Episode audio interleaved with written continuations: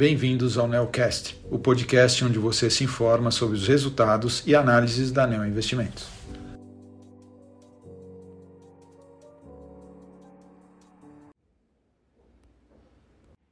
Olá, aqui é Matheus Tarza da Neo Investimentos para falar sobre o desempenho do fundo Neonavitas neste mês de março de 2023. Este mês, o fundo apresentou um desempenho de menos 2,37% contra uma queda de 2,91% do Bovespa.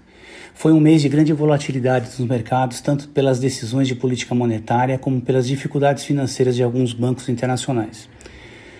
O Nasdaq terminou o mês em alta de 6,69 e o S&P 500 de 3,51.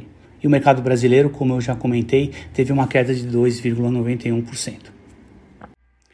No mercado internacional, o Fed elevou novamente a taxa básica de juros em 0,25% é, para a faixa de 4,75% e 5%, e indicou que o processo de ajuste monetário está próximo do fim.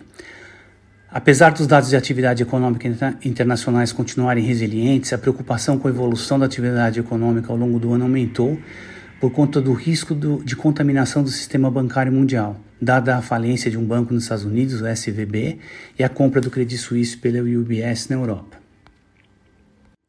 No mercado doméstico, o Copom manteve a taxa de juros em 3,75 pela quinta reunião consecutiva, sinalizando manutenção desses níveis de taxa até assegurar a convergência da inflação e ter maior visibilidade sobre a política fiscal do governo federal.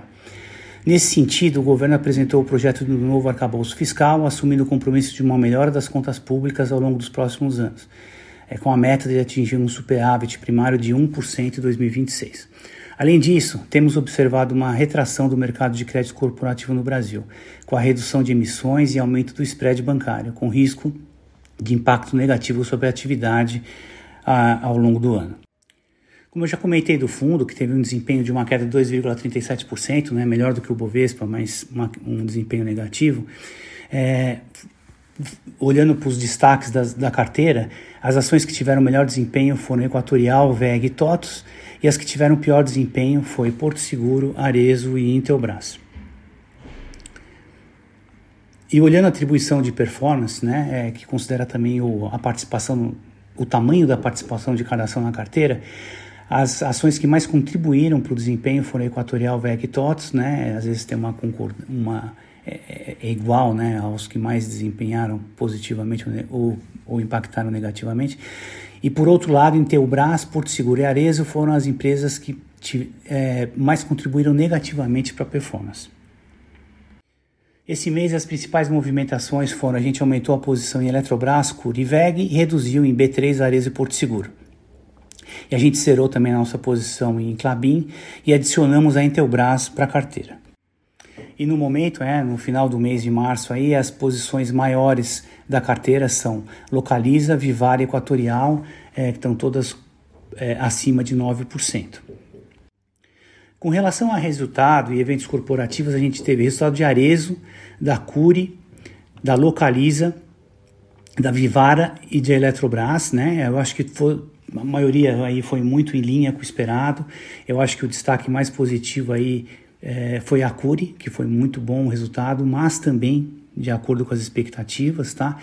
É, e eu queria comentar um pouquinho mais com vocês agora da Intelbras, né, que foi uma carteira que a gente incluiu na carteira.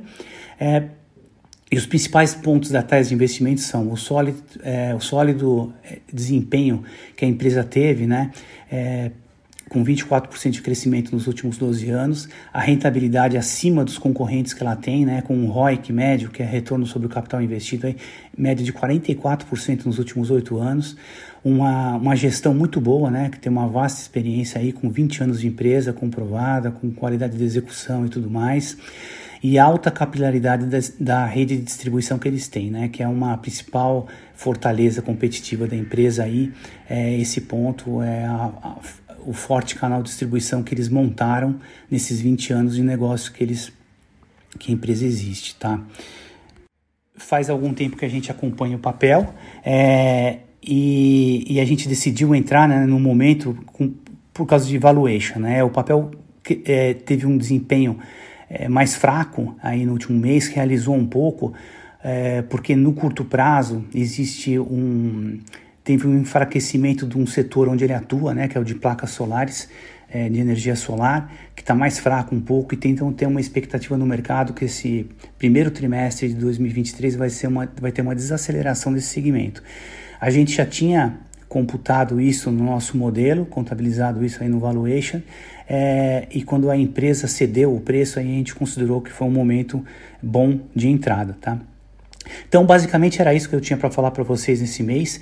Eu acho que o mercado continua desafiador, alta volatilidade, é, e, e, com alta de juros, né, com os juros altos, apesar de ter uma perspectiva de que comece a ceder daqui a pouco, é, a gente acredita que esse modelo de gestão, nessa filosofia de investimento, onde você seleciona bons ativos para médio e longo prazo, é, é um momento muito importante para você montar a carteira, tá? Esse, são nesses momentos em que o mercado está nervoso, que você tem uma, um movimento mais exagerado né, de, de realização de preços e que surgem boas oportunidades para médio e longo prazo.